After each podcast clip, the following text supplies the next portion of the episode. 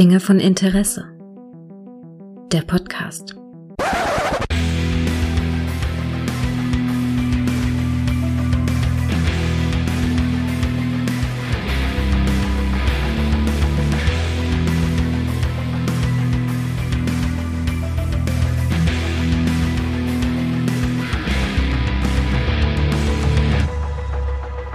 Hallo und herzlich willkommen zu einer neuen Folge von Dinge von Interesse, bei dem ich mich einem Film widme, der äh, ja ein äh, sogenannter, wie ich ihn nenne, Guilty Trasher von mir ist, nämlich irgendwie ein Film, auf, äh, der eigentlich so objektiv gesehen nicht wirklich richtig gut ist, aber bei dem ich doch immer wieder hängen bleibe.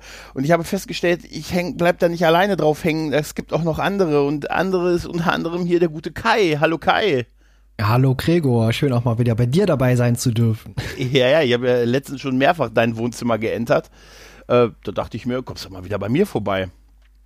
Ja, hervorragend. Wie gesagt, äh, ja, du hast ja auch, wie gesagt, einen tollen Film ausgesucht. Der hätte genauso gut in den Retrocast mit reingepasst, aber das machen wir jetzt einfach mal bei dir. Richtig, richtig. Der wäre aber noch knapp. Aber er wäre noch drin gewesen, weil wir noch knapp drin gewesen.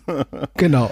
Richtig. Wir haben uns hier versammelt, um über Armageddon und wie er auf Deutsch noch den Zusatz hat, das jüngste Gericht äh, zu sprechen. Das ist ein Kinofilm aus dem Jahr 1998. Ja, mein Gott, das war ein Jahr, da wurde ich volljährig. Ähm, rechtlich gesehen. Ähm, der Film ist äh, 151 Minuten lang und es gibt tatsächlich einen Director's Cut von 153 Minuten. Da komme ich aber später noch dazu. Regie hat der unvergleichliche Michael Bay geführt und das Drehbuch ist von Jonathan äh, Heinz Light und einem gewissen JJ Abrahams. Wer Dieser- ist das denn? Dieser JJ Abrahams komischer Name irgendwie, oder? Ja, ist ja. Ein komischer Name. Weiß nicht, das ist Über irgendwie. den bin ich auch gestolpert. Mhm. Habe ich mir unbedingt mal angeguckt, wer das denn ist. Wie gesagt, wir machen ja, wir flachsen da nur rum. Natürlich kennt man den Natürlich. Natürlich. Mr. Mr. Kelvin Zeitlinie und äh, Mr. Ja, Star Wars. Zumindest in Teilen. Typ. Genau, ja, es war mir auch äh, nicht ganz klar, dass er da hier auch wirklich mitgewirkt hat an dem Drehbuch. Erst als ich mir jetzt ein bisschen was angeeignet habe. Ja, äh, aber da wird dann Schuh draus, tatsächlich, so bei einigen Sachen zumindest. da hat das her. Aber eigentlich eine harte Kombination, also und eine krasse Kombination.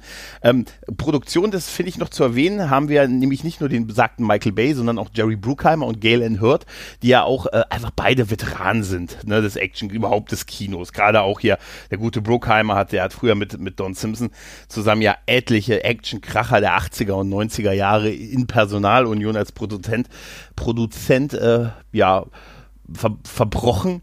Und das ist natürlich einfach eine sehr, sehr geile Kombination, die wir hier bei diesem Film zusammen haben. Ähm, zu der Besetzung, ich glaube, da muss man eigentlich gar nicht viel sagen. Wir haben Bruce Willis, der den Cast anführt, der äh, Harry Stamper spielt. Wir haben einen jungen Ben Affleck. Wir haben Liv Tyler, die äh, die Tochter von äh, Ben Afflecks Charakter, äh, von ähm, Bruce Willis Charakter spielt. Ähm, Billy Bob Thornton, Will Patton, Steve Buscemi, Jason Isaacs, das haben wir kürzlich festgestellt, unser Lorca. Ja, ich habe ihn äh, damals tatsächlich überhaupt nie erkannt. Ja. Also erst jetzt so Moment, das Gesicht kennt man doch, kurz Pause gedrückt, äh, Wikipedia angeworfen und mir dann mit der Hand an die Stirn geklatscht. Ja. Ja, ja. ja äh, William Fichtner, Owen Wilson, Michael Clark Duncan, also es sind alles Namen, die man kennt. Also alles, alles Blockbuster-Material, was in ganz, ganz vielen Kinofilmen auch schon zu sehen waren und zu sehen sein wird, noch von diesem Film ausgehend. Äh, und äh, man sollte es in, in kleinen Nebenrollen noch ein bisschen erwähnen. Jessica Steen ist eine der wenigen weiblichen Rollen in diesem Film. Die spielt eine der, der Piloten der Freedom, äh, oder ist die Pilotin der Freedom. Die kennt man noch aus Earth 2. Ja, wer sich noch erinnert. Und? Ja, hat- genau. das hatte ich total vergessen. Udo Kier spielt einen Ja, ja, Psychologen. Der, unser Mann in Hollywood spielt einen Psychologen. Und ich finde, und da habe ich mich auch sehr gefreut über Peter Stromae als Lev äh, Androvovic, den Astronauten der Mir. Ne? Ja, genau. Lev Andropov heißt er. Andropov, Äh, ja. Genau, Äh, super Darsteller auch. Ja, wer ist für dich von dem Cast der beste Darsteller? Das wollte ich jetzt mal vorab fragen. Du, äh, du meinst schauspielerisch der Beste? Ja, genau. Äh, der- ich, muss, ich muss schon sagen, ich. Äh, da, das ist echt schwer zu sagen. Also ich glaube, muss ich, da muss ich ganz ehrlich sagen, ich fand Billy Bob Thornton sehr beeindruckend. Ja, den finde ich auch sehr gut, definitiv. Aber Auch für Willis mich macht's ist es- Geil. Ja, für mich ist es Will Patton. Der hat mhm. äh, nur wenige Szenen, aber die sind alle allesamt emotional. Also auch hier mit seinem äh, Sohn, wie das äh, mit fabriziert und mhm. eingewoben wird. Und ich sag, es sind nur kurze Szenen, aber die sind für mich alle sehr auf den Punkt und sehr überzeugend gespielt. Ja, ähm, Genau, ja, das, das sehe ich auch so. Also ich finde eigentlich alle wirklich sehr gut. Ja, also, natürlich. Auch ben super Ensemble-Leistung. Ja, mich hat auch Ben Affleck nicht genervt. Ne? Also, obwohl er da ist halt noch sehr, das ist so, es war kurz nach Good, es war nach Goodwill Hunting, aber noch vor White Christmas. ja. So ungefähr. Ich würde aber gerne mal ähm, äh, bevor, ein, zwei Worte grob zu, ganz grob zur Story, bevor wir zum Film kommen. Die Story ist ja, die passt ja auf den Bierdeckel, ne? Es gibt einen Asteroiden, der so groß ist wie Texas und das ist ein sogenannter globaler Killer und der droht in 18 Tagen auf die Erde aufzuschlagen. Und äh, eine der Möglichkeiten, die man ersonnen hat, den die NASA ersonnen hat, das zu verhindern, ist, dass man einen, äh, einen Atomsprengkopf in diesen Asteroiden packt und der wie ein Silvesterböller, ich fand den Vergleich super, mit dem Silvesterböller in der geschlossenen Hand, dann in den tausend äh, Stücke zerteilt und damit ist die Erde gerettet. Und um das zu machen, muss man bohren. Und dann sagt uns der Film eigentlich, was ja oft diskutiert wurde, dass es leichter ist, bohren, Leuten, die bohren, zu Astronauten auszubilden, als Leute, die Astronauten sind, das Bohren beizubringen. Ja? Und die gehen dann halt hoch und erledigen den Job und retten am Ende auch die Welt. Ja, genau. Wie gesagt, äh, hier steckt in dem Film jede Menge amerikanischer Pathos, aber ja. über den kann ich problemlos hinwegsehen. Und natürlich, der Präsident hält später eine Ansprache natürlich an die ganze Weltbevölkerung. Mhm. Und natürlich sind es auch die Amerikaner, die die Welt mal wieder retten. Ja, es wird zwar angedeutet, dass eben auch andere Nationen daran beteiligt sind, aber na klar, also darüber muss man hinwegsehen können. Richtig. Ah, da du es gerade erwähnt hast, das ist eine gute Einstimmung. Ansprache des Präsidenten. Ähm, die ist im dem Film äh, auf Englisch relativ 0815, auf Deutsch unheimlich gut. Sehr gut. Also sie gewinnt auch mit der deutschen Synchronisation unfassbar in diesem Film. Definitiv, ähm, ja. Weil, weil, ich mich aber nicht traue, sie in Gänze ähm, einzuspielen, habe ich, hab ich die zweitbeste Stimme dafür gefragt, ob er sie mir einspricht. Und Kai, Film ab. Heute spreche ich zu Ihnen nicht als Präsident der Vereinigten Staaten, nicht als gewählter Repräsentant dieses Volkes, sondern stellvertretend für alle Menschen dieser Welt. Die Menschheit steht gerade vor ihrer größten denkbaren Herausforderung. Die Bibel nennt dieses Ereignis Armageddon, das Ende aller Tage. Doch zum ersten Mal in der Geschichte dieses Planeten haben seine Bewohner die nötige Technologie, um den drohenden Untergang abzuwenden. Alle, die jetzt mit uns beten, sollen wissen, dass die erforderlichen Maßnahmen, die diese Katastrophe verhindern können, bereits veranlasst worden sind. Das menschliche Streben nach Perfektion und Erkenntnis, jeder Schritt vorwärts in Technik und Wissenschaft, jeder kühne Griff nach den Sternen, all unsere technischen Errungenschaften und zukunftsweisende Ideen, selbst die Kriege, die wir geführt haben, haben uns so weit gebracht, dass wir diese Schlacht gewinnen können. Über all das Chaos hinweg, das unsere Geschichte ausmacht, über alle Kriege und Ungerechtigkeiten, gab es etwas, das uns immer wieder getröstet hat und unsere Art über ihre Ursprünge hinauswachsen ließ. Und das ist unser Mut. Die Gedanken der gesamten Menschheit konzentrieren sich heute auf diese 14 tapferen Seelen, die sich auf eine Reise ins All begeben. Mögen wir alle ein glückliches Ende in dieser Mission erleben. Gott sei mit euch und wir wünschen euch viel Glück. Ja, Kai, großartig, großartig. Ja, also. aber ich glaube, mir würde damit, mit dieser Rede würde mir niemand in den Keller folgen. ich, Ach, ich, weiß nicht. Ja, ganz ehrlich, da, äh, gut, doch, und während du ihn in den Keller führst, warte ich da schon leise im Dunkeln und singe so, so kiss me and smile for me. Tell me ja. that you wait for me. Ja, ja, ja, genau, das könnte dann ja, passieren. Du hast ja, du hast vollkommen recht. Also in der deutschen Version wird das Ganze von dem großartigen Christian Rode gesprochen und äh, der Mann äh, stampft also die Originalversion bei weitem durch den Boden. Ja. ja also äh, die, wie, wie, du schon sagst, die Originalversion, die ist belanglos und ich bekomme auch nur Gänsehaut, wenn ich die deutsche Version davon höre. Ich hatte tatsächlich, ähm, mir ist die gar nicht so extrem aufgefallen. Also ich fand die schon immer gut, aber erst als du es letztens mal erwähnt hast und dann habe ich sie mir nochmal angehört und dachte, oh, die ist echt gut. Und danach habe ich, wie gesagt, mir die englische mal angesehen, weil das ist auch ein Film, den ich immer nur auf Deutsch gesehen habe. Und ähm, ja, da dachte ich mir so, oh, das ist echt sehr, sehr 0815. Ist natürlich auch ein bisschen schwierig, weil der Präsident keine große Rolle in dem Film spielt, ne? Aber naja, na gut. Ähm, zu dem Film vorab möchte ich noch zwei Dinge erwähnen. Ähm, einmal Michael Bay. Casa Michael Bay ist ja ein Regisseur, der viel gescheuten wird und man macht sich auch immer sehr über ihn lustig in Richtung, ja, der Mann setzt Action und Effekte und Explosionen vor Story und Inhalt und so. Ähm, aber bei all den Sachen, muss ich sagen, habe ich schon einen gewissen Fable für Michael Bay. Ich mag ihn sehr gerne. Ich mag seine, äh, viele seiner Filme sehr gerne und ich habe tatsächlich festgestellt, dass ich fünf Filme habe von ihm, die ich wirklich sehr gut finde. Und das ist mehr als bei so manch anderem Regisseur, ehrlich gesagt. Ja, da schließe ich mich fast an. Also bei mir sind das äh, The Rock vor allem mal, mhm. äh, Armageddon, Mhm. Dann äh, Die Insel ist eher ein bisschen ein Film, der unterm Radar abgelaufen ist, aber auch hervorragend, geht so um Klone und so. Mhm. Und dann die beiden ersten Transformers-Filme. Ah, okay, sind wir gar nicht so extrem weit auseinander. Bei mir wären das die ersten beiden Bad Boys-Filme, die ich fantastisch finde. Dann auch The Rock, äh, Armageddon und der erste Transformers-Film.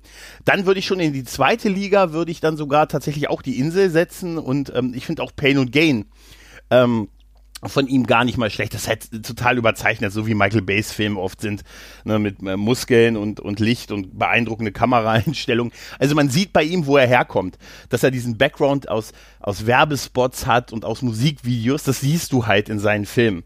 Ne, und das siehst du halt in diesen, in so Epe, in so Einstellungen, wo man heute noch sagt, ah, das ist so eine Michael Bay-Einstellung, weißt du. So bei Bad Boys ist da relativ präsent. Dieses, wenn du, wenn die beiden so in Zeitlupe nach oben gucken und die Kamera sich um sie rumdreht und sie gucken so in die Ferne, als wenn da die Wahrheit auf sie wartet. Weißt du, das ist so ein typischer Michael Bay-Shot.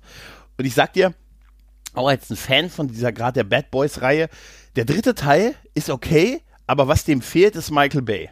Ist einfach der ja. Wahnsinn, den er hat. Fehlt total. Ja, das stimmt, ja. Wie gesagt, die Filme muss man mögen, die sind natürlich, also wenn in den ersten fünf Minuten hier nichts explodiert, dann ist es auch, äh, irgendwie fehlt dann was. Mhm. Weil das ist ja eigentlich fast so ein Markenzeichen von ihm. Ja, und genau das passiert ja hier relativ schnell am Anfang in dem Film auch. Ja, richtig, richtig. Ähm, das ist auch ähm, noch eine kleine, vielleicht eine kleine interessante Geschichte. Das war, es gab ja in den 90ern, oder es hat es ja erst eigentlich immer schon gegeben, aber in den 90ern war, fand ich es ein bisschen geballt, gab es ja so Zwillingsfilme. Also Filme, die so dasselbe äh, Thema beackert haben. Ne? Da hatten wir sowas wie Independence Day und Mars Attacks, die relativ zeitnah aneinander rauskamen und eine ähnliche, eine Alien-Thematik hatten, eine Alien-Invasionsthematik. Auch wenn die nicht so wirklich vergleichbar sind, aber man sagt es ja immer, dass die so ein bisschen eine gewisse Ähnlichkeit haben. Äh, sowas dann haben wir sowas wie Dante's Peak und Volcano, aber wir haben halt auch Armageddon und äh, Deep Impact. Ja, genau. Deep Impact war zwei Monate vorher im Kinostart und also aus meiner Sicht, nur um den Film ganz kurz anzusprechen, ist Deep Impact für mich so die Fernsehfassung dieses, dieses Themas. Irgendwie. Ja, es gibt da ganz häufig von Filmen, von guten Filmen, mhm. so eine DVD-Veröffentlichung, ja. wo irgendein Studio das nochmal irgendwie in billig nachproduziert Asylum hat. beispielsweise, ja, ja. genau, ja. Und genau sowas ist Deep Impact für mich auch. Wie gesagt, er hat eine gute Besetzung. Robert Duval spielt damit, Elijah Wood, Morgan Freeman als Präsident. Ja, aber ja, also so richtig zünden konnte der Film nie bei mir. Absolut nicht. Ich habe den auch letztes noch mal geguckt und so und dachte mir, Mensch, guckst du dir den noch mal an? Man, also der ist, er war so vom Budget ähm, etwas mehr als halb so teuer wie Armageddon. Armageddon hatte 140 Millionen, Deep Impact 75 Millionen, aber selbst die sieht man ihm nicht an. Er wirkt halt wie so eine 30, 40 Millionen Dollar Produktion. Also er ist wirklich, es dauert unheimlich lange, bis da was passiert. Der ganze Beginn ist im Prinzip so eine, eine Journalistin, die vermeintlich auf der, äh, der die über den Rücktritt eines Politikers nachforscht und denkt, er hat eine Affäre und so und dann ist diese Affäre aber eigentlich dieses Observatorium, was diesen Satelliten gefunden, äh, was diesen diesen äh, Asteroiden halt gefunden hat und so. Das ist alles so unheimlich träge und dauert lange. Klar, wir haben einen großartigen Morgan Freeman als Präsident und so, aber auch so die die die die Untergangsszene am Ende mit der Welle, das sieht das sah damals schon nicht geil aus und auch und heute sieht es echt billig aus. Also Deep Impact ist also Mimi, Mimi Lieder, die da die Regisseurin war, war die, ähm, war vorher Regisseurin bei Emergency Room und sie ist halt eine TV-Regisseurin. Ja, ich hoffe, klar. Ich nicht Unrecht, aber es ist halt kein Vergleich mit, mit doppeltem Budget und Michael Bays Wahnsinn halt, ne? Ja, genau. Und wenn man sich hier die Wikipedia-Einträge anschaut, dann beginnen beide Beschreibungen gleich. Also ah, ja. ist genau, irgendjemand, ja. ja, ja, genau. Irgendjemand entdeckt äh, gar nicht zufällig beim Betrachten des Nachthimmels einen Asteroiden am Himmel und das ist genau dasselbe, was wir hier bei Armageddon auch haben. Ein Hobbyastronom entdeckt einen Asteroiden mit einem Durchmesser von ca. 1000 Kilometer. Ja. Ja, aber ganz ehrlich, äh, das passiert ja erst, nachdem wir schon etliche Einschläge gehabt haben. genau. Äh, also der Film geht ja auch total episch los. Also wir besprechen ihn nicht Szene für Szene, sondern so ein bisschen grob in Blöcken. Gehen wir mal so ein bisschen durch den Film. Der Anfang ist ja dieser epische Anfang mit diesem, äh, mit diesem Offscreen-Sprecher, weißt du, der so in den 90er Jahren so die Trailer besprochen hat, weißt du, in a world. ne? ja, Und der dann genau. sagt, äh, ein, äh, Astero ein Asteroid hat die Dinosaurier ausgelöscht. Es ist ist passiert und es wird wieder passieren. Es ist genau, der Satz ist irgendwie, es ist, äh, es ist keine Frage, ob es passiert, sondern wann es passiert halt. Ne? Ja, ganz genau. Aber hier möchte ich an der Stelle auch schon mal die Musik äh, hervorheben, denn die gefällt mir auch sehr, sehr gut. Und zwar dieser Theme von äh, Trevor Rabin, glaube mhm. ich, wird ausgesprochen. Die finde ich noch besser als äh, das äh, ansonsten eher bekannte äh, Stückwerk hier aus dem Titel. Von Aerosmith? Genau.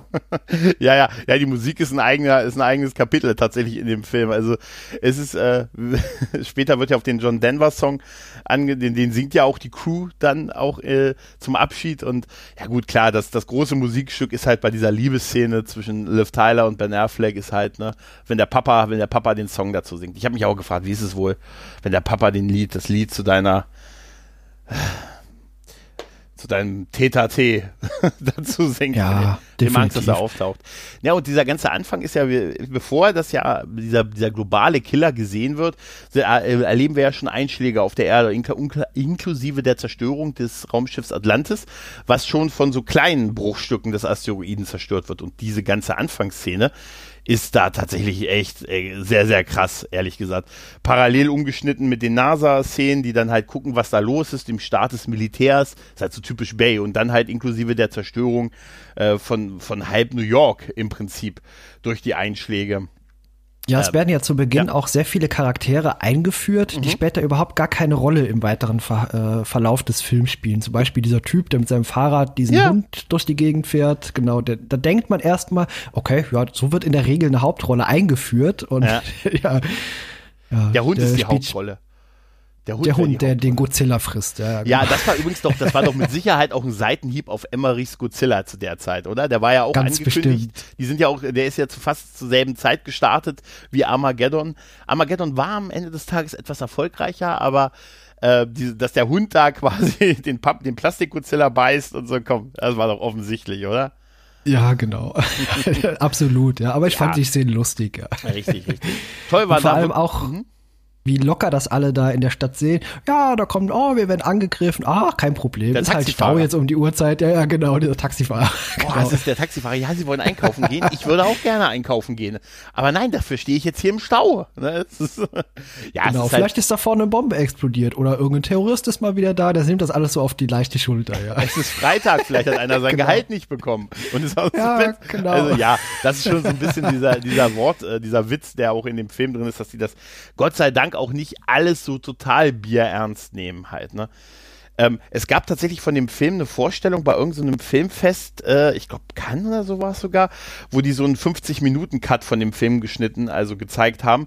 Und äh, da haben sich sehr viele sehr lustig gemacht über diesen ganzen Pathos und so und gemeint, ah, es ist ja alles so ein bisschen, naja gut, ne?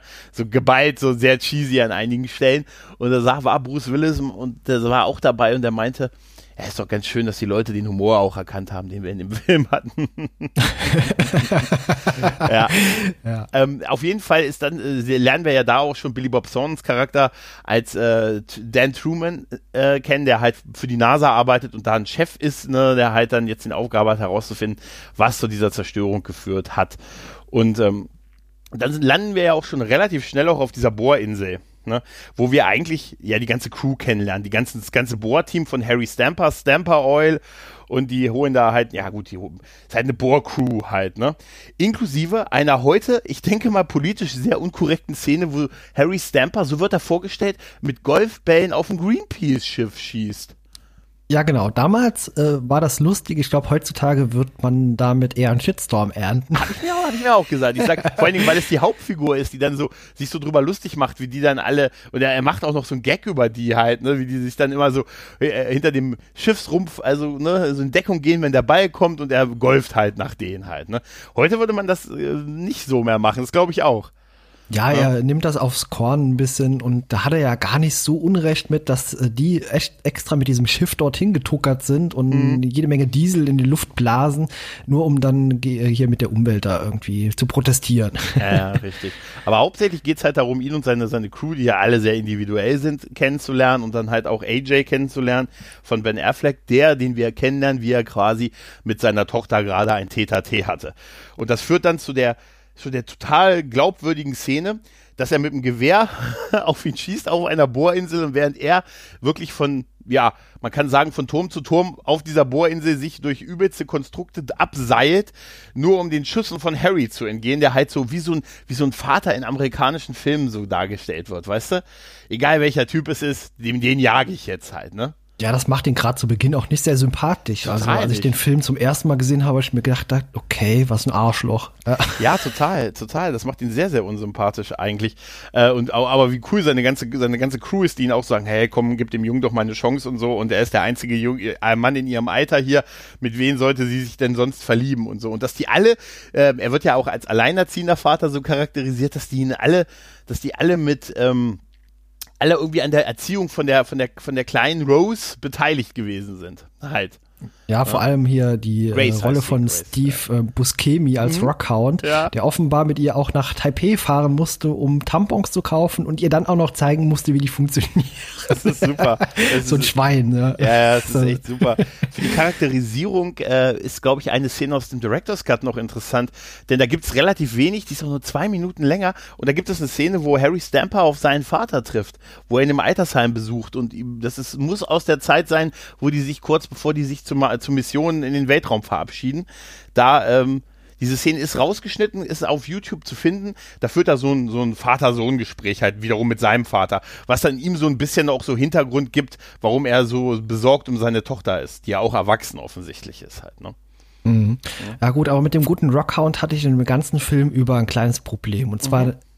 eben habe ich die deutsche Synchro äh, sehr äh, hervorgehoben positiv und mhm. hier habe ich ein kleines Problem, denn der wird synchronisiert von Santiago Ziesmer und immer wenn ich die Stimme höre, habe ich zwangsläufig SpongeBob vor den Augen. Ah, okay. Ja, ich äh, bin kein SpongeBob-Gucker, deshalb weiß ich es nicht. Ähm, ja, aber sowas nervt mich dann auch. Wenn ich dann erstmal, ich komme meistens sehr gut damit klar, bis man mich darauf hinweist, das ist der, der Sprecher von dem und dem und dann, dann höre ich es immer. Dann ja, ab, ab sofort äh, siehst du immer nur noch SpongeBob jetzt. Ja, ich, genau. ich könnte, also ich würde, wenn ich wahrscheinlich eher, wenn ich SpongeBob gucke, würde ich wahrscheinlich eher Rockhound da sehen. Ehrlich gesagt, warum spricht der denn so komisch? Okay. Ja, dann geht ja die Bohrinsel, dann gibt's ja da so einen Notfall, ne, so mit, die sind auf Öl gestoßen, Überraschung, Überraschung und können sich dann als Crew beweisen und so und dass das, wie schnell sie das dann doch wieder in den Griff gekriegt haben, so diese Blase, die es da gab und so. Und aber trotzdem muss AJ halt gehen. Ne? Er wird ja rausgeschmissen quasi von, von Harry, ne? Obwohl die sich so ähnlich sind und er wie ein Sie-Sohn für ihn ist. Das ist einfach schon so von Anfang an irgendwie klar ne, wie so dieser, wie das Ganze laufen wird halt. Ne? Selbstverständlich, ja. Ja, total. Und dann landet ja auch gleich das Militär und, und holt Harry ab und dann wird er zum NASA-Hauptquartier gebracht und er nimmt ja seine Tochter auch mit. Er besteht ja darauf, dass Grace mitkommt und sagt, wo ich hingehe, geht auch sie hin, weil er möchte sie natürlich jetzt nicht auf der Bohrinsel mit ihm allein lassen. Naja, ne? natürlich ne? nicht. Ja, ja, und äh, er ist auch. Alle anderen werden erstmal in Urlaub geschickt. Ja, da habe ich, hab ich mich auch sehr gewundert, als, als das Militär dann sagt, ja, aber die Geheimhaltungsstufe ist, gilt nur für sie. Und er sagt, nee, gilt für meine Tochter auch. Also entweder sagen sie es ihr oder ich sag's ihr gleich, nachdem sie es mir gesagt haben. Geheimhaltungsstufe, ja, genau. ja. Und dann, dann bekommen die das ja ganz so offeriert, ne, was sie da rausgefunden haben, dass dieser globale Killer in der Größe von Texas auf dem Weg ist und in 18 Tagen die Welt erreichen wird und dann gibt es nichts. Dann wird alles alles Leben äh, zerstört werden. Und da fand ich Harry auch sehr witzig, wie er sagte, ich gehe davon aus, dass nicht jeder Mensch so eine Einweisung bekommt, oder? ja, niemand weiß das ansonsten. Also genau. nur dieser äh, Bohrprofi hat das gesagt bekommen. Das finde ich an der Stelle schon auch relativ unrealistisch. Ja, naja gut, äh, kann man halt drüber hinwegsehen. Ja, äh, man hat halt diesen Plan, es gab vorher ja auch so ein Meeting noch von den NASA-Leuten, dass die alle, ähm, dass die so verschiedene Pläne gehabt haben, was man so machen könnte, aber die haben alle, irgendwie waren die alle so ein bisschen, ne, wir können Sonnensegel anbringen und dann wird die Winde der Sonne. Ja, ja, oder mit einem Laser irgendwie. Ja, ja. Da fand ich, das fand ich super, dass sie, dass sie nicht so viel Zeit verschwenden mit irgendwas. Und Dan Truman sagt, hallo, Realistische Pläne, meine Herren, realistische Pläne. Ich finde ihn sowieso, Dan Truman sowieso einen totalen, totalen Macher. Allein wie er so die Teams einteilt, ne? Du machst das, du machst das und ihr überprüft, was die machen, ihr überprüft, was die machen und dann überprüft ihr es nochmal und dann nochmal.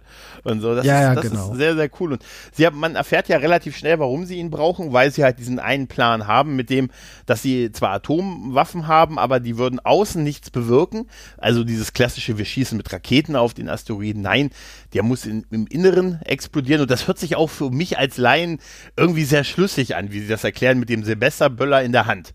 Weißt du? Genau. Und der, der das erklärt, ist eben genannter Jason Isaacs als Dr. Ronald Quincy. Genau. Und ähm, dann haben sie ja von ihm auch so, so, eine, so eine, waren im Patentamt, das erwähnt ja auch Harry, und haben von ihm quasi so ein Konstrukt auch geklaut und zusammengeschraubt, also so eine Art Bohrkopf. Und Harry sieht sich das an und sagt, das ist ja total lächerlich und was ihr da gemacht habt, das Ding funktioniert ja hinten und vorne nicht und ihr habt das ganz mies zusammengeklempnert und so. Und die sagen dann halt auch, dass sie halt Astronauten haben, die bereits acht Monate damit trainieren aber das nicht hinkriegen. Und er ist dann natürlich auch so, wie, ihr habt acht Monate und ihr habt nichts hingekriegt und das ist alles, was ihr habt und ja gut, und dann macht er, bringt er ja selber den Vorschlag auf, dass er sagt, hier, wir müssen dann nur das Loch bohren, wir müssen keine Weltraumspaziergänge machen oder irgend so ein Scheiß. Nein, nur das Loch bohren und so, ne?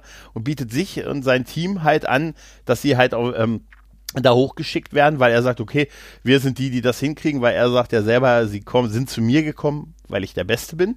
Und ich bin nur der Beste, weil ich mit dem Besten arbeite. Ja, und Ganz genau. Ja. ja, deswegen müssen jetzt alle, die kurz vorher in Urlaub geschickt wurden, jetzt wieder mühselig zusammengekratzt werden. Ja, da, weißt du was im Audiokommentar ähm, äh, fand ich es witzig, weil Ben Affleck selber diese Thematik angesprochen hat, dass es doch eigentlich ein bisschen blödsinnig ist, dass man Leuten, also Astronauten nicht das Bohren beibringen kann, aber Leuten auf einer Bohrinsel innerhalb von zwei Wochen zu Astronauten ausbilden kann. Und weißt du, wie Michael Bay äh, darauf reagiert hat? Ja, sag mal. Shut up, Ben. ja, gut. Gesagt, also ich kann das. Pass auf, nein, er hat dann doch gesagt, ist doch egal, hat doch funktioniert. Und das fand ja. ich, und das fand ja, ja. was willst du da noch sagen, oder? Ja, stimmt schon, klar. Na gut, ich kann das irgendwo in gewisser Weise nachvollziehen. Man bildet sie ja nicht komplett zu äh, Astronauten aus und sie bekommen quasi einen Crashkurs, wie man dort oben überleben könnte. Und es gibt ja auch später in dieser Szene, als man alles zusammengekratzt hat, diese mhm. ähm, Sequenzen, dass alle untersucht werden, äh, psychologisch sind alle irgendwie komplett unten durch, aber rein körperlich können sie das alles überstehen. Naja, auch, dass sie sind zum Teil voll auf Drogen, ne? Und äh, ja, wir, ja, haben, genau. wir haben äh, ein Beruhigungsmittel für Stiere in ihm gefunden und solche ja, aber das, ja, genau. das ist schon geil, wo er den Leuten, wo er seiner Crew dann alles erzählt, wo man, man findet die halt an allen möglichen Orten, den einen beim Tätowierer, den anderen in der Stripbar, auf oder, oder hier, er ist der einzige Schwarze, der gerade mit einer Harley im Mittleren Westen unterwegs ist und solche Geschichten. Ja, ja halt, ne? genau. Und sammelt die ein, also auch so mit Michael Bay Shots, weißt du, so mit dem langsamen Hubschrauber und so im Sonnenuntergang. Und dann erzählt ja Harry denen den ganzen Plan, also was sie vorhaben und sie sind ja, sie gehen ja alle mit dem Boss halt mit und dann sind halt diese ganzen Untersuchungen und ne, da wird, da wird ja auch nochmal angesprochen, naja, die sind eigentlich alle nicht wirklich weder psychologisch noch körperlich. Sie kriegen zwar die Einigung, aber was will man auch machen? Ne? Man ist ja offensichtlich in einer Notsituation und äh, trotzdem gibt es sehr, sehr witzige Szenen auch in den Untersuchungen halt. Ne? Und ja, vor allem mit diesen, äh, die, ich weiß nicht, was für Untersuchungen die da machen. Also äh, müssen die die Prostata untersucht bekommen. Ja, ja, also ja manches sah so aus, ja. Beim, weißt du noch, weißt du noch damals, weißt du noch bei, bei der Bundeswehr, als du zum Eignungstest musstest, weißt du noch, sowas in der Art ist das. Ja, aber es ist ja eigentlich an der Stelle irgendwie total überflüssig. Ja, zumal die auch eigentlich, was hätten die denn gemacht, wenn die Hälfte wirklich ungeeignet gewesen wären, weißt du? Also hätten die gesagt, naja, nee, da müssen wir jetzt doch alle sterben. Ja, die Also- hätten ja trotzdem hochschicken müssen, weil Genau, das sind halt die Profis, die einzigen Profis. Ja, offensichtlich sind das die einzigen Profis. Nein, und wir haben da, wir haben halt genau das. Also, äh, aber es ist, ich, es war schon geil und es ist schon der witzige Teil von dem Film, auch wenn sie dann diese Flugmanöver machen und und jetzt bringen wir mal euch mal in 6G und dann äh, fliegen die mit Kampfjets da rum und werden halt wirklich, wir bekommen, die bekommen halt so einen Astronauten-Crashkurs innerhalb von von ganz, ganz, ganz, ganz kurzer Zeit halt, inklusive auch mit hier, äh, ihr habt 10, Minuten- 10 Sekunden Zeit, euren Helm aufzusetzen, dann sonst ist kein Sauerstoff mehr hier in dem Raum. Und die Crew nimmt das natürlich alles nicht ganz so ernst, außer Harry. Ne? Die anderen flapsen schon noch mehr rum als er halt, ne? Aber es gibt ja dann auch noch so eine Besprechung, wo denen dann halt ähm, das nochmal klar gemacht wird, wie ernst die Situation halt ist. Und äh, ja. Ne? Ja, genau. Was ich Manche auch- sind ja auch so ein bisschen dickköpfig und versuchen dann auch während der Übungen hier äh, irgendwie Dinge durchzusetzen und mit dieser Maschine da und, oh nee, der Simulator, der äh, kennt die Grenzen von deiner Maschine gar nicht und da geht natürlich alles schief und da gibt's erstmal noch einen ordentlichen Einlauf. Also, wie gesagt, die Harmonie stimmt hier zu dem Zeitpunkt nicht wirklich. Ja. Aber schön ist auch, dass sie so ein paar Forderungen noch haben. Äh, sie sagen ja, ja, die Jungs machen es. Also Harry wird ja dann nach vorne geschickt zu den Militärtypen ne, und gesagt, ja, die machen es, aber sie haben da ein paar Forderungen. Zu einmal, der, also sie wollen Steuerbefreiung für immer. Ja. Ja, ja, genau. Und der eine will seine Strafzettel getilgt Eine bekommen. Strafzettel und er möchte gerne eine Nacht in der weißen Hose. Weißes Haus. Ach so, ja, weißes Haus. Und ähm, wenn Sie wissen Sie, wer Kennedy er, ermordet hat? Ja, ja. Und dann, oder wie er sich so umdreht, wissen sie nicht. Da musste ich sehr lachen. War das nicht auch bei beim Ende von The Rock? War doch auch, dass sie dieses Video, äh, dieses, äh, diese von ähm, von John Connerys Charakter ging es doch auch um die Geheimdienstinfos, die er hatte. Und dann sagt auch Nicolas Cage am Ende auch, hey Schatz, willst du wissen, wer Kennedy wirklich erschossen hat? Ja, das wurde auch in, ach, ich glaube, das Vermächtnis der Tempelritter auch nochmal Ja, ja, das aufgegriffen. ist ein ne? amerikanisches Trauma, ja.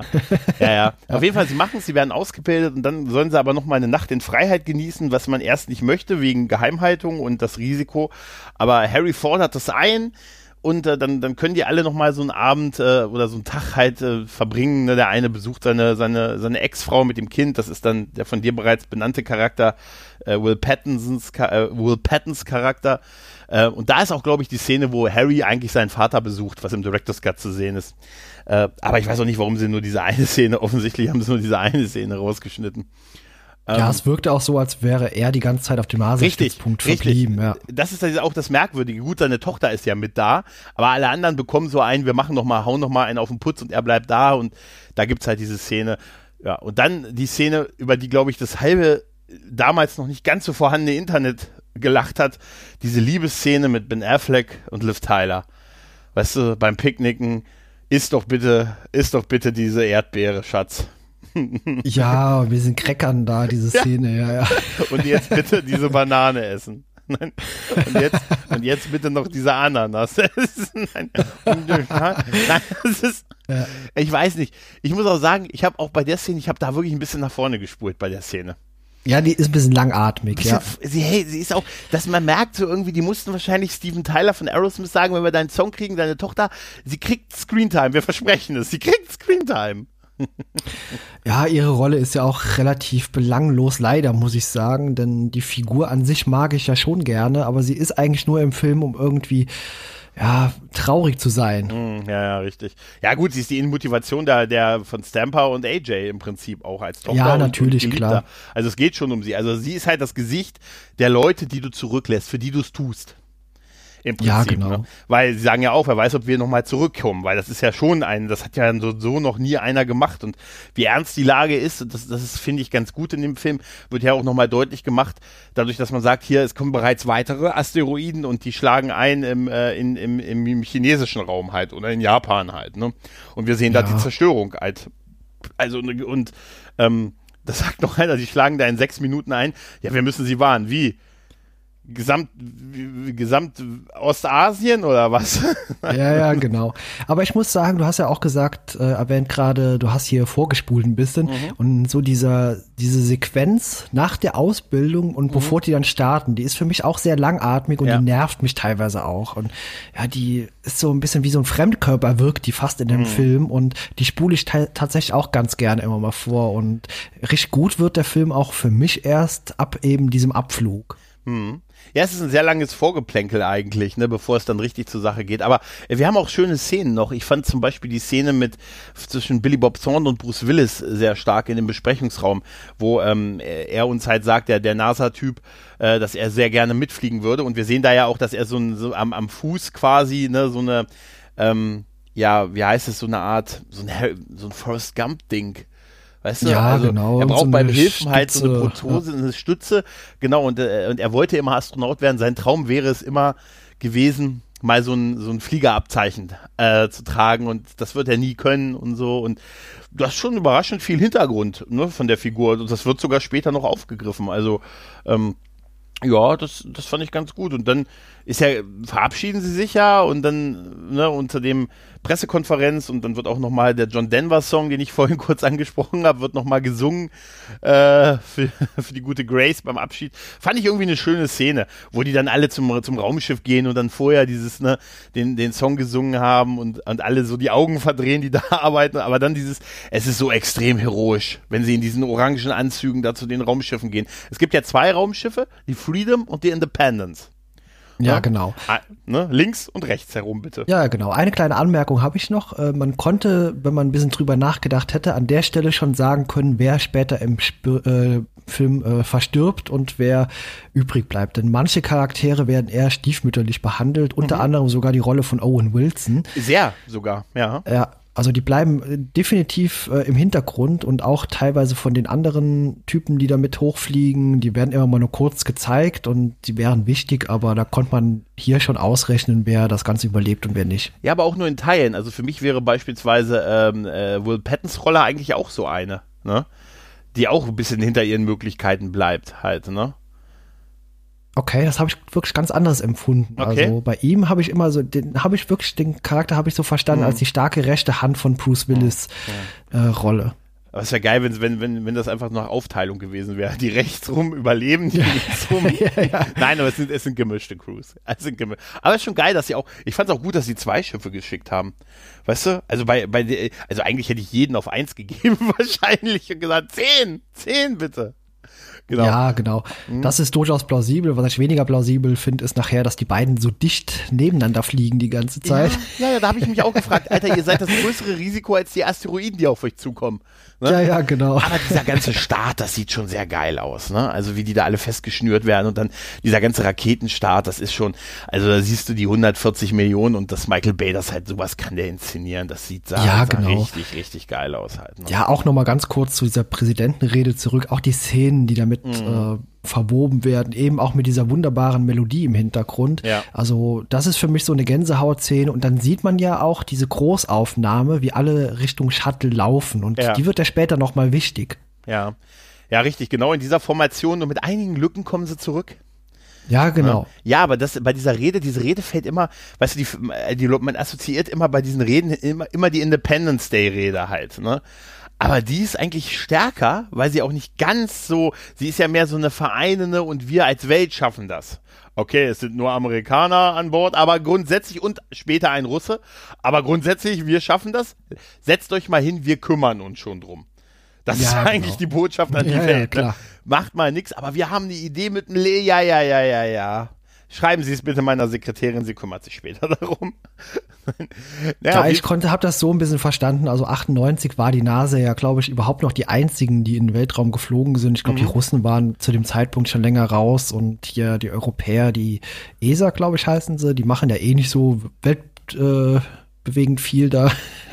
ich, ich weiß es nicht, keine Ahnung. Also, Ja. ähm, aber die, die sind ja selber auch am Kämpfen, ne? Also die NASA, also das wird ja auch so Ja, ein bisschen gezeigt, ne? dass sie irgendwie so auch ein bisschen auch nicht mehr so den, auch den Höhepunkt haben.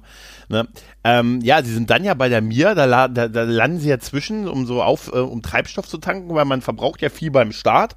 Und da lernen wir halt äh, And Andropov kennen halt. Lev ne? Andropov. Lev, ja. Lev Andro, der auch super ist, den man von Anfang an sofort gerne hat und ihn einfach mag. Und der, der Darsteller, der ist sowieso super. Also ich freue mich immer, ihn zu sehen. Und er, mein Gott, er war der Teufel in Konstantin.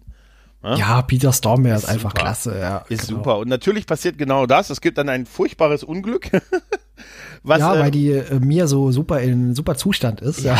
was, was wieder dafür spricht für das, was du gesagt hast, dass das andere außer das amerikanische Raumprogramm überall sonst nicht gerade das viele Geld da ist und dann gibt es äh, eine Explosion und äh, man muss ganz schnell von der Mir wieder weg, was dann auch in einer, ich finde diese Szene super, wo Stromae und Airfleck durch diesen Kälte, durch diesen Kältetunnel kriechen müssen, um es noch irgendwie rauszuschaffen, bei minus irgendwie Ja, ja, genau. 100 Grad oder so, weißt du?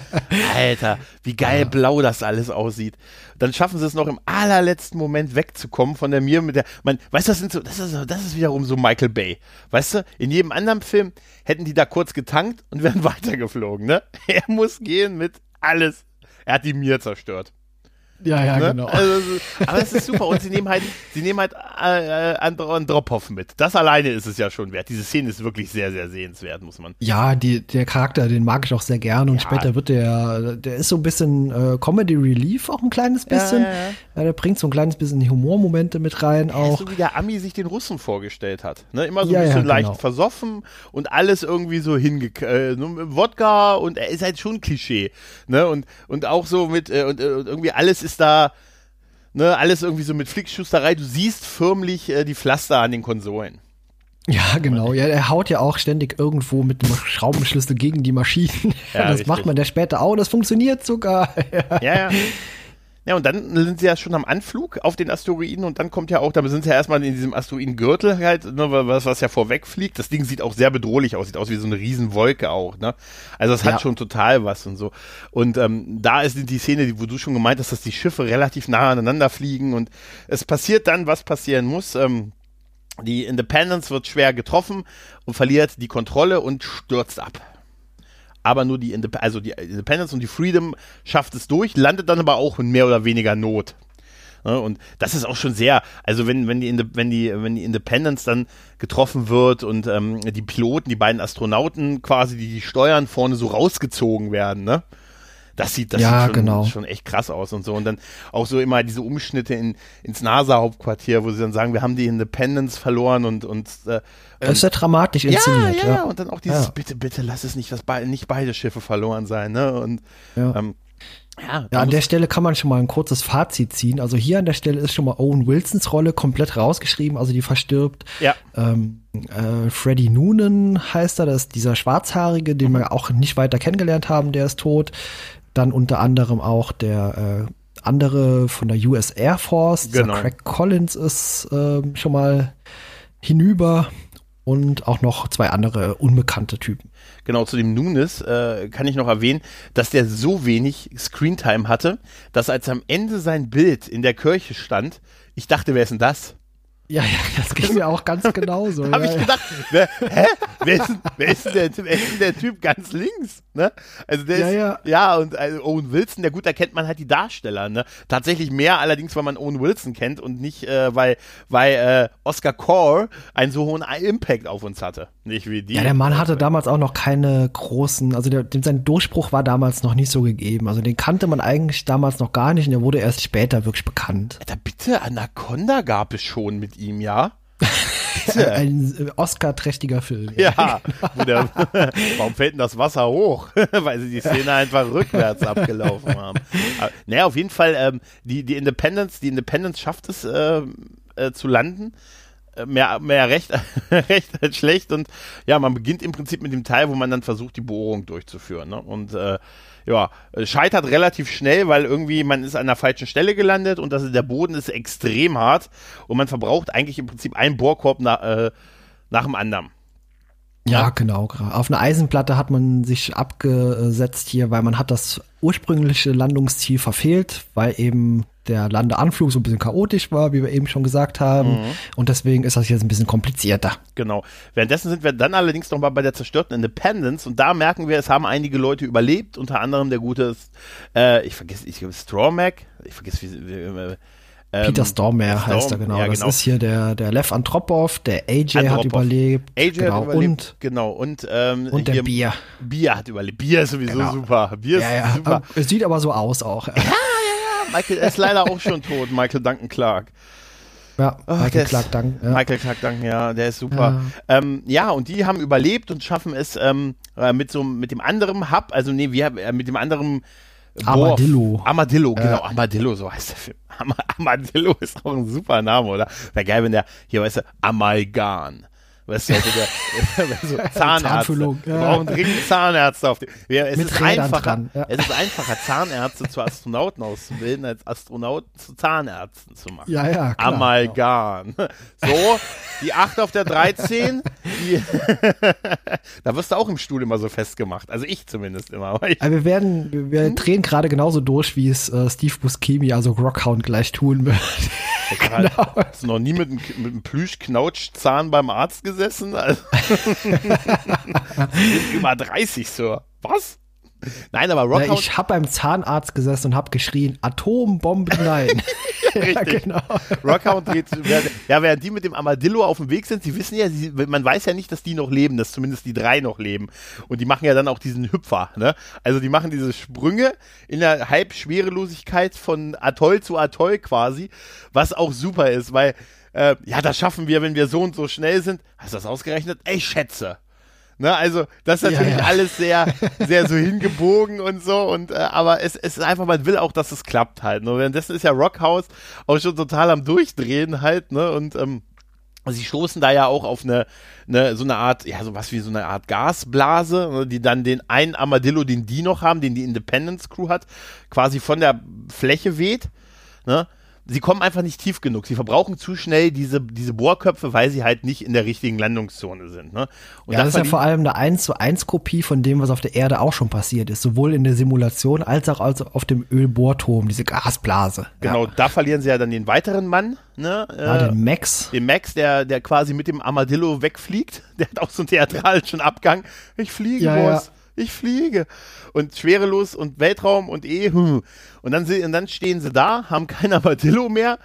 Also können sie nicht mehr bohren. Ne, so richtig halt, ne? Also können halt nicht mehr bohren. Und dann gibt's ja schon den verwegenen Plan von dem Captain, ähm, des, äh, des, der Freedom, die Atomraketen trotzdem scharf zu machen, sie auszulagern, auszuladen und abzuhauen, weil er sagt, okay, die Mission ist gescheitert, wir können das Ding nicht mehr bohren, aber wir lassen die Atombomben hier, lösen sie fern und verschwinden.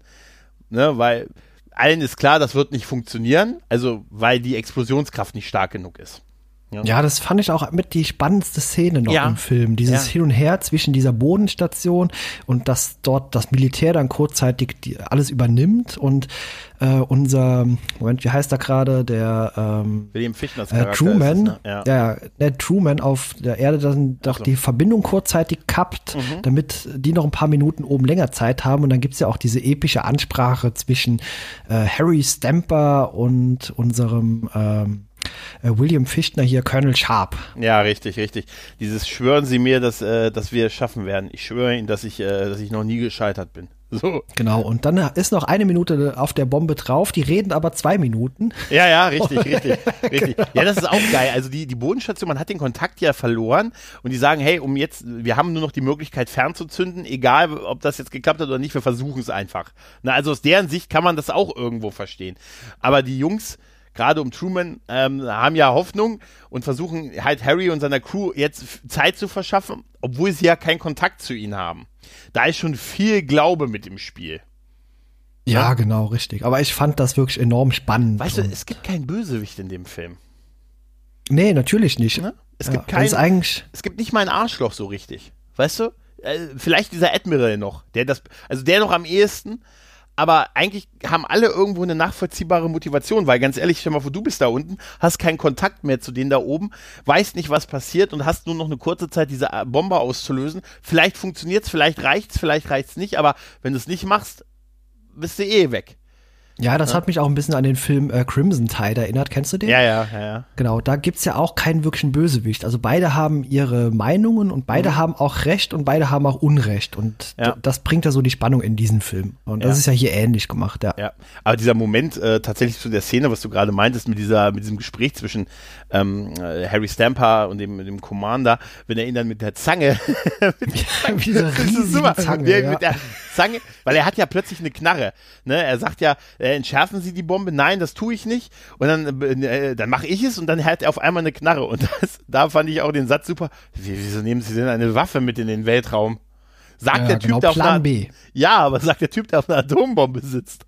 Ja, genau, korrekt. ah, das fand ich super gelöst und wie, dann äh, entschärft man die Bombe auch. Wie gesagt, die reden zwei Minuten, obwohl vorher der Counter nur noch eine Minute war und dann sind trotzdem noch 30 Sekunden übrig, um das Ganze zu entschärfen und dann kommt ja auch diese Andeutung an äh, Houston, wir haben ein Problem, denn äh, unser Bruce Willis, Harry Stamper funkt äh, runter und sagt, äh, Houston, ihr habt ein Problem. Ja, richtig, richtig. ihr wolltet uns hier in die Luft jagen, mich und meine Männer, ne, und wir bohren jetzt die Sache. Äh, ich glaube, dass es so zeitlich auch mit dem Armadillo war, glaube ich, ein bisschen später, weil eigentlich ohne den hätte er ja gar keine Chance Chance mehr gehabt. Ähm, also ohne Max wegfliegen, ne, das Ding dazu ja, haben. Ja, ne? genau. Also es überschneidet sich ja dann, als sie dann das Ding nicht mehr haben mit der Ankunft der Crew der Independence, die dann plötzlich auftaucht. Wie Ja, aus dem Nichts. Man ist schon verzweifelt, man merkt, man schafft es nicht, ähm, man braucht noch einen Bohrkopf und ähm, ja, man braucht noch äh, ja, diesen Armadillo halt, ne? Man kann ja, kann ja nicht von Hand graben und so. Und dann taucht auf einmal AJ mit dem zweiten, äh, mit dem, mit dem äh, Armadillo der Independence auf. Ja, genau. ja. Ist natürlich, alle freuen sich. Auch auf der Erde sagt man, ah, toll, er ist wieder da. Ja. Ja, aber wie, wie geil auch irgendwie diese Oberfläche ist, so mit diesen, das ist alles so, ist alles so St- Gestein und, und, und wie Dornen überall, ne? Und, und überall siehst du so, pff, tsch, tsch. Also es ist schon cool gemacht. Also es ist halt 100 pro Studio, ist natürlich Studiokulisse, aber irgendwie hat es tatsächlich was, ne? ja, genau, richtig. Auch, dass du die Erde halt im Hintergrund immer wieder siehst, ne? Also diesen Anflug auf die Erde, das, das ist schon cool. Ne? Und dann, dann haben sie ja, dann haben sie mit, der, mit dem zweiten Armadillo ja jetzt die Chance, dieses Loch äh, entsprechend in diese Tiefe zu graben und das gelingt ihnen auch. Und dann haben sie aber noch ein weiteres Problem, denn äh, ja, der, wie war das, der Auslöser der Bombe darf nicht so weit weg sein von der Bombe, ne? Ja, genau, dieser Zünder, dieser Fernzünder, der wurde zerstört und jetzt müssen die einfach, die müssen das einfach manuell anschließen. Also wie bei einem alten Videorekorder muss das mit dem Kabel angeschlossen werden, an die Bombe. Ja, aber, aber die Bombe ist ja tief in der Erde eigentlich, oder? Also, es geht ja um dieses Loch und dann ist, haben sie diese Bombe in dem Loch drin, ne? Also, sonst hätte das ja gar keinen Sinn gemacht. Also, ne? Also, es ist ja wie so eine Funkverbindung, wo man nicht zu weit weg darf, irgendwie, oder? Ja, Ja, so ein bisschen, ne? Bisschen, ne? bisschen merkwürdig alles. Ja, klar. auf jeden Fall muss man dann natürlich das machen, was in solchen Fällen, wo ich persönlich immer hoffen würde, dass ich irgendwie als kriegswichtig gelte und nicht mitmachen muss, ist der große Moment, Leute, einer muss da bleiben. Und dann kommt die große Stöckchen-Zieh-Szene. Ja, genau. Jeder zieht hier so ein Stück, ich glaube, ein Kabel oder sowas ist das. Ja, ja. Genau. Und ja, gut. Wer zieht den kürzeren? Natürlich AJ. AJ, genau. Und der ähm, wird dann noch von Harry nach unten gebracht und sagt ihm noch, äh, hier, sag bitte, sag bitte deiner Tochter, äh, ähm, dass ich immer bei ihr sein werde. Ja, und er steht dann so hinter ihm und sagt halt, sag es ihr selbst. Das war abzusehen tatsächlich und reißt ihm so den Luftschlauch raus hinten ne, und schubst ihn in diesen, in diesen Lift quasi zurück und schließt den Lift ab. Und äh, somit ist, hat er entschieden, dass er da bleibt. Und er sagt dann äh, noch, ihm noch hier, ich habe dich immer als mein, ich habe dich immer als mein äh, Sohn gesehen. Sei gut zu meiner Tochter und kümmere dich um sie. Das ist jetzt deine Aufgabe. Ja, ganz genau. Harry, Harry, Ja, ja. das ist, oh, ist es nicht, ganz ehrlich, geht, das geht einem doch zu Herzen, oder? Also die Schlusssequenz gleich, dieser Funkspruch zwischen äh, Tochter und Vater, also die finde ich schon bewegend und emotional. Ja, also ja, ja, ja. Also da, das, das auch, auch, dass er das gemacht hat, dass er dann nicht, ähm, äh, das, ja, ich, es hat zu dem Charakter gepasst, auf jeden Fall. Ne? Und ähm, dieser Moment, wo, Herr- wo, wo AJ dann von dem Fahrstuhl wieder nach oben in die Kapsel ne, ähm, ge, ge, zurückgeholt wird und er sie ihm noch so, die beiden, er ihn noch anschreit und so, das ist sehr, sehr emotional und ähm, er gibt ihm ja auch noch, bevor, als er ihn reinschubst, gibt er ihm noch diesen Fliegeranstecker von ihm mit, ne, von der, von Ja, der, genau. genau von Für der Truman, ja. und sagt, gibt es, gibt es Truman, er wird's verstehen halt. Äh, schön, dass sie darauf nochmal Bezug nehmen und äh, die, die Crew denkt ja, Harry kommt zurück, aber es ist AJ, der auf dem Boden liegt und äh, da ist auch Will Pattons Rolle wieder sehr geil. Es sagt, Alter, dieser Typ ist ein Sturkopf. Ne? Ja, ja, genau.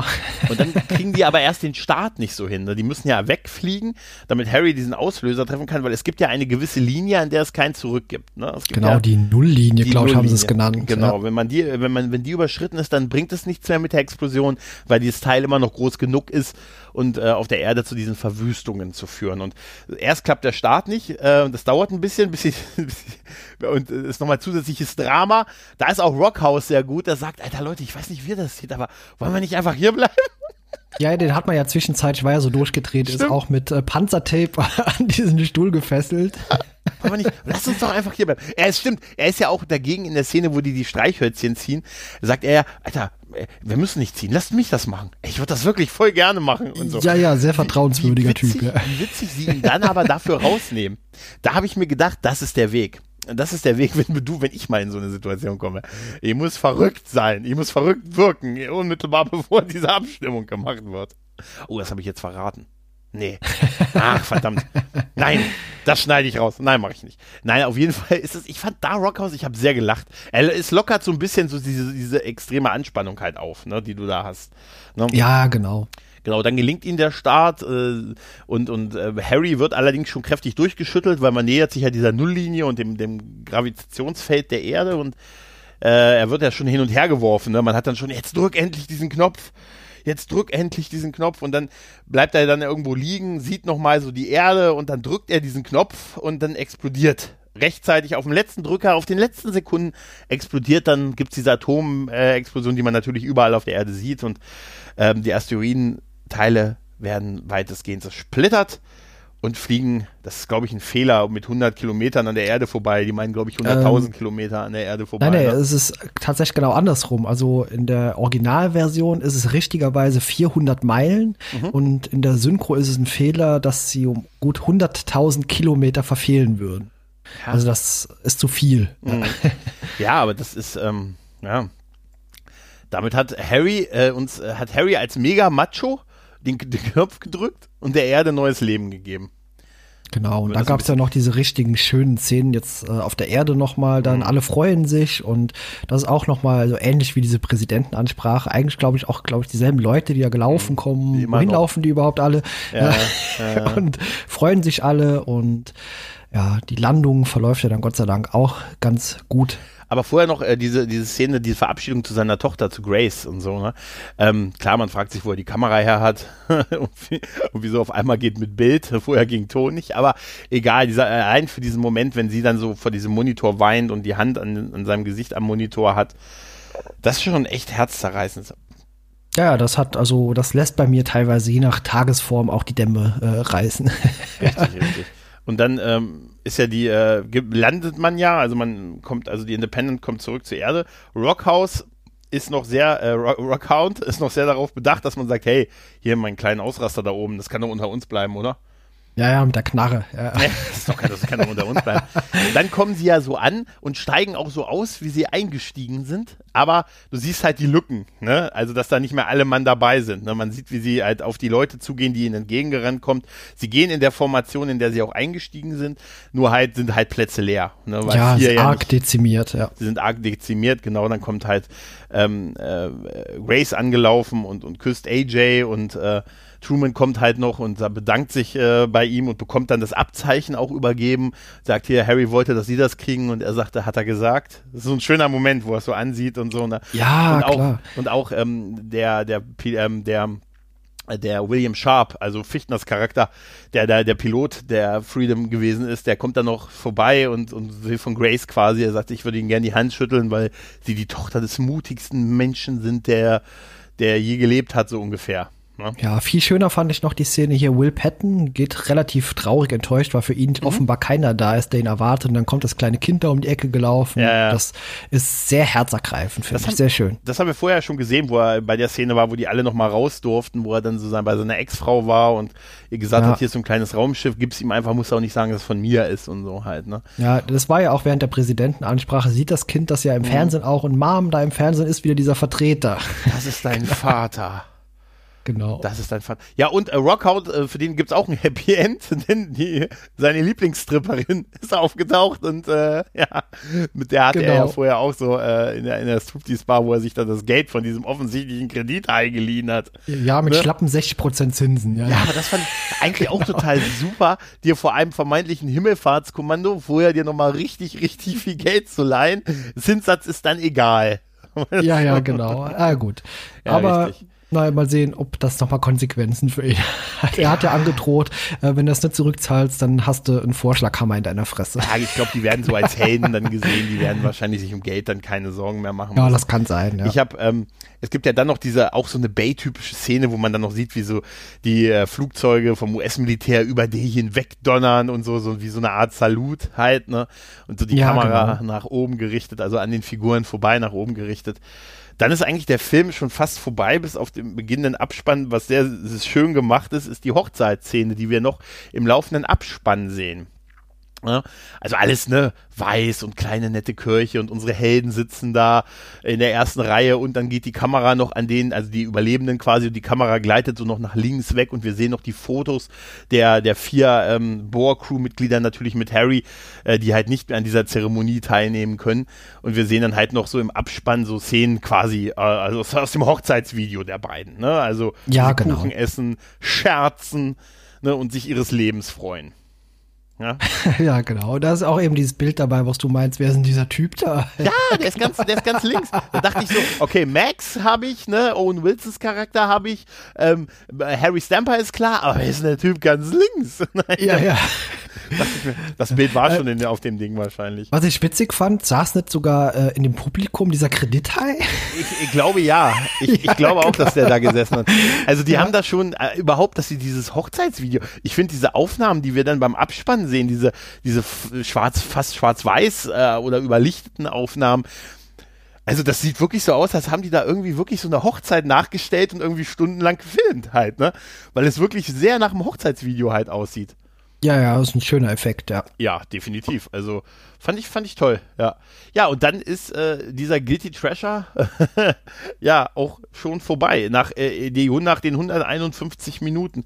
Und ich muss sagen, immer wenn der lief, so bin ich überhaupt mal drauf gekommen, immer wenn der lief im Fernsehen, so Vox früher oder so, der wurde ja häufig gezeigt, der Film, ne? Ja, ja, genau. Bleibt mir immer hängen. immer hängen geblieben, wirklich. es ist ja objektiv, ist da ja viel Quatsch drin halt, ne? Und gerade viel Pathos und so, aber es ist irgendwie so ein Film, auf dem man wirklich hängen bleiben kann, ne? Den muss man dann auch irgendwie zu Ende gucken. Wenn das erstmal angefangen hat, muss, willst du es auch zu Ende sehen.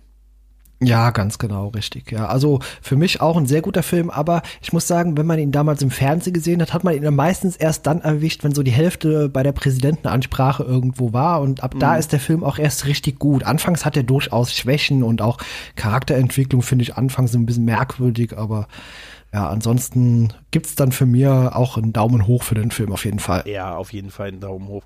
hoch. Äh, Ja, ich finde, ähm, äh, man kann ihn wirklich in zwei Teile sehen halt. Also die erste Hälfte, bis sie starten und dann die Hälfte und die und dann das, äh, das Action-Finale, was die zweite Hälfte ist.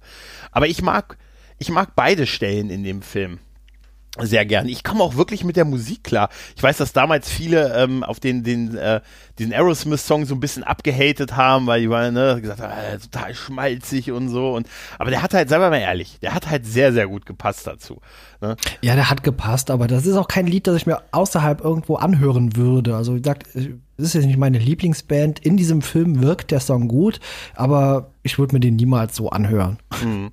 Ja, aber äh, also das ist die einzige Szene, mit der ich immer wieder so ein bisschen, äh, wo ich wirklich am Vorspulen bin, das habe ich vorhin gesagt, ist halt diese diese Love-Szene mit Grace und AJ da, wenn sie da wirklich äh, ihr Picknick Ja, machen. klar. Weil irgendwie hat die, die ist halt so überinszeniert irgendwie, ne? Ja, die ist ein bisschen schwierig, ja. Ja, aber ansonsten hast du halt Effekte, die auch heute noch super funktionieren. Also äh, der sieht heute immer noch gut aus. Ja, der sieht klasse aus. Ja, also äh, da gibt's nur eine Szene beim Andocken von dem Shuttle. Da hat man gedacht, so, okay, da sind die Frames gerade arg eingebrochen. Aber ansonsten durchaus äh, sehr, sehr hochwertig. Ja, ich fand äh, immer die Szene, wo sie die ähm, Asteroiden, äh, wo sie die Piloten der Independence rausgesaugt haben. Da, wo du einfach so siehst, dass da einfach so eine Art Dummy rausgesaugt wurde. Ja, ja, genau. Da, da, das siehst du förmlich halt, ne? dass da irgendwie einfach so ein Dummy. Da habe ich jedes Mal, weil sie das ja auch zweimal zeigen mit dem Piloten und dem Co-Piloten, dann dachte ich mir Ja, immer so, ja, oh, das ist echt. Aber ganz ehrlich, so, man hat ja wirklich echt mitgefiebert bei diesem Film und ähm, ich habe mir mal so den Verlauf der, der Einspielergebnisse angesehen, weil ich war damals, also ich habe den im Kino gesehen, als der damals rauskam. Okay, ja, ich habe ihn leider den falschen Film damals geguckt, nämlich ich war mit Freunden in Deep Impact. den habe ich, Gott sei Dank, nee, das hätte mich, das Ja. hätte mich jetzt geärgert. Den habe ich Ja, Jahre ja. später, Gott sei Dank, erst irgendwo. Das ist der falsche Deep Impact. ja, Ich- ja, aber sonst glaubt mir, sonst bin ich der Typ, der äh, genau in Filme geht, wo es im Nachhinein. Ich war im legendären Double Feature Anaconda und Batman und Robin. oh, ja. Muss, ich- aber, muss, ich, muss ich mehr sagen. Ne? Nein, und aber äh, also ich weiß noch, dass ich das mit einem Kumpel damals in unserem Kleinstadtkino gesehen habe und wir total einfach begeistert davon waren und es einfach wirklich einfach, es ist halt, er unterhält einen halt die zweieinhalb Stunden vergehen wirklich wie im Flug und es ist halt, äh, es ist halt wirklich noch so das Beste mit an Michael Bay. So, die besten Elemente sind irgendwie so daran drin. Diese, diese Überhöhung, dieser Pathos, diese pure Männlichkeit, die aus jeder Szene ja klar. spricht. Also ne? ich kann Leute verstehen, die sagen, nee, das ist mir alles too much und die kann ich absolut nachvollziehen, äh, wenn Leute so denken, aber für mich, äh, ich kann da locker drüber hinwegsehen und für mich ist das persönlich einer der besten Filme, die ich je gesehen habe. Oh, okay, das ist, eine, das ist eine harte Aussage. Das ist eine, Ja. eine Kontrovers. Das ist kontrovers. Das ist ja kontrovers. Von den ähm, Einspielergebnissen habe ich mal nachgeguckt, hat der Film so, na, so 600, ungefähr 600 Millionen gemacht, ungefähr. Ähm, es startete nicht so stark, da befürchtete man schon einen Flop äh, im Vergleich zu jetzt Deep Impact oder Independence Day. Dann hat er aber ordentlich aufgeholt und hat äh, in den U außerhalb der USA auch noch etliches eingespielt. Ich sehe gerade hier 553,7 Millionen hat er irgendwie am Ende im Kino gemacht und war damit erfolgreicher als Godzilla und der Soldat James Ryan. Ähm, weißt du, was, was ich total merkwürdig immer finde, weil wie, da siehst du mal so, wie diese Wertigkeiten sich ändern. Wenn ich jetzt so bei 553 Millionen, da habe ich, da denke ich heute immer so, äh, das war ja nicht so erfolgreich. Für das Geld hätten sie einen Spider-Man ausgewechselt vor ein paar Jahren, weißt du? Ja, ja, genau. Ne? Und damals war auch Independence Day, weißt du, 600, 700 Millionen. Heute denken wir immer so, das ist doch durch die Marvel-Sachen gekommen, weißt du? Alles unter einer Milliarde ist ein Flop irgendwie, ne? Ist ja gar nicht. Ja, natürlich, ja. Also das war damals sehr erfolgreich, man darf mal die Star Trek-Filme zu Rate ziehen. Die Ja. haben teilweise 50 Millionen eingenommen und das war damals schon äh, galt als erfolgreich und was heute so an Zahlen ist, ist schon exorbitant hoch. Ja, wer weiß, ja gut, wer weiß, was ist, wenn wieder, ähm, wenn wieder die Kinos öffnen äh, oder die, die noch da sind, wer weiß, was dann ist. Vielleicht war dann Avengers Endgame der letzte richtig große Film in den Kinos. Also von Einspielergebnissen, wenn das irgendwann wieder alle aufhaben. Überleg mal. Ja, wenn Kinos wieder öffnen dürfen, lohnt sich vermutlich auch die Kino-Flatrate, also diese äh, Jahreskarte. Ich glaube, die lohnt sich dann, weil alles auf einmal dann kommt. Ich habe ja, ich hab ja vorhin den ersten, äh, den einzigen Blockbuster dieses Jahres gesehen, nämlich äh, Sonic. ja, ja, den habe ich mir kürzlich auf Amazon Ein Prime trauriges angeguckt. Kino, ja. Ein trauriges Kino, ja. Aber Definitiv, ja. ich- ich Der wird vermutlich Oscars gewinnen nächstes Jahr. Auch aus Mangel an. Ja gut, ich gehe mal davon aus, das war der Grund, warum sie Tenet gebracht haben. Ne? Gesagt, egal, wir müssen irgendwas haben, warum die Leute noch, wir müssen irgendwie die Academy was anbieten. Weißt du, ansonsten Hauptrolle, Sonic. Beste männliche Hauptrolle, Sonic. nein, nein, aber noch, Genau. ganz, noch ganz kurz ähm, äh, zu Michael Bay. Ich habe, das habe ich dir ja schon vorher gesagt, ich habe kürzlich meine letzte Lücke bezüglich Regiearbeiten von Michael Bay geschlossen und habe Pearl Harbor gesehen. Und ich muss nur Ja, du sagen, hast mir davon geschrieben, ja. Gott, ist der schlecht. Ja, also der Film befasst sich ja, also das, was man sehen will, passiert ja irgendwie gefühlt fünf Minuten vor Ende. Und der, der andere Kram ist alles so äh, schreckliche Liebesstory. Ja, ja eigentlich, eigentlich noch nicht mal.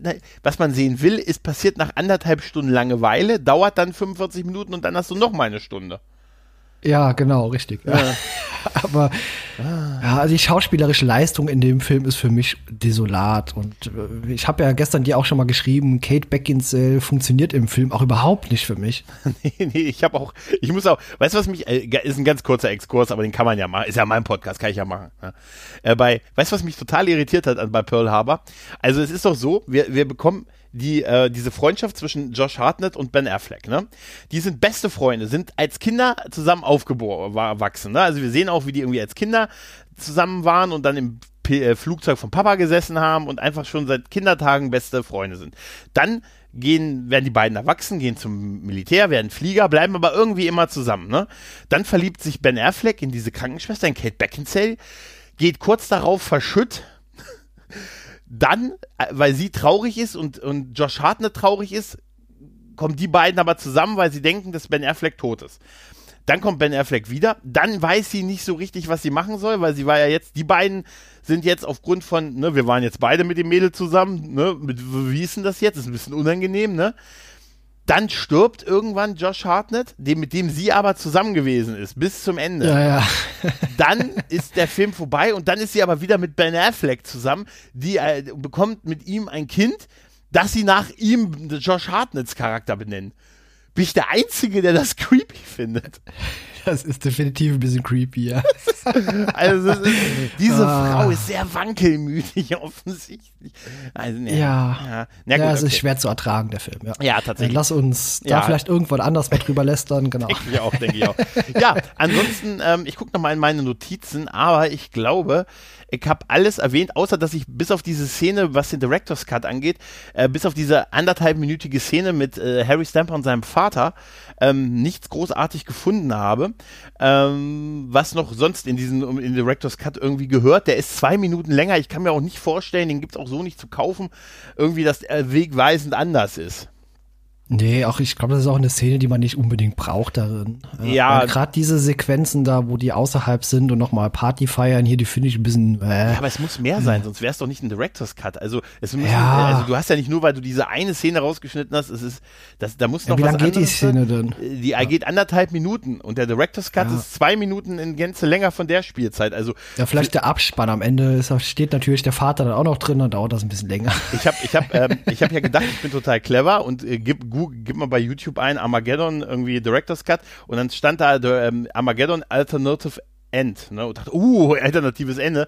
Und dann bin ich auf so ein Fake-Ding reingefallen, wo ah, am Ende okay. Bruce Willis dann, als er auf den Knopf drückt, sagt, yippie yay, Motherfucker.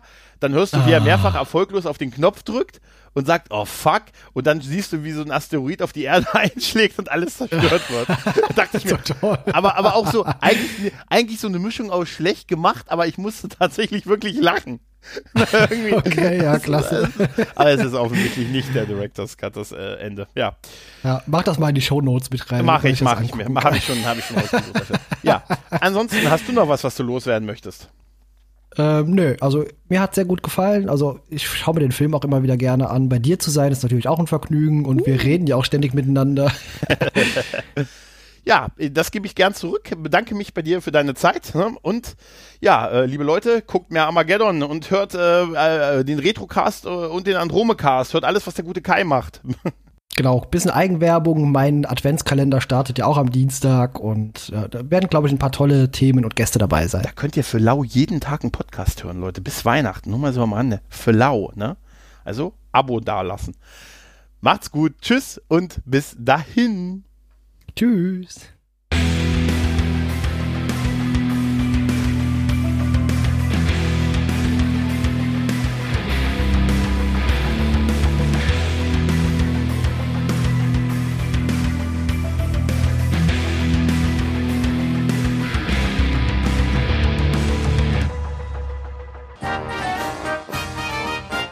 Eine Produktion des Podcast Imperiums.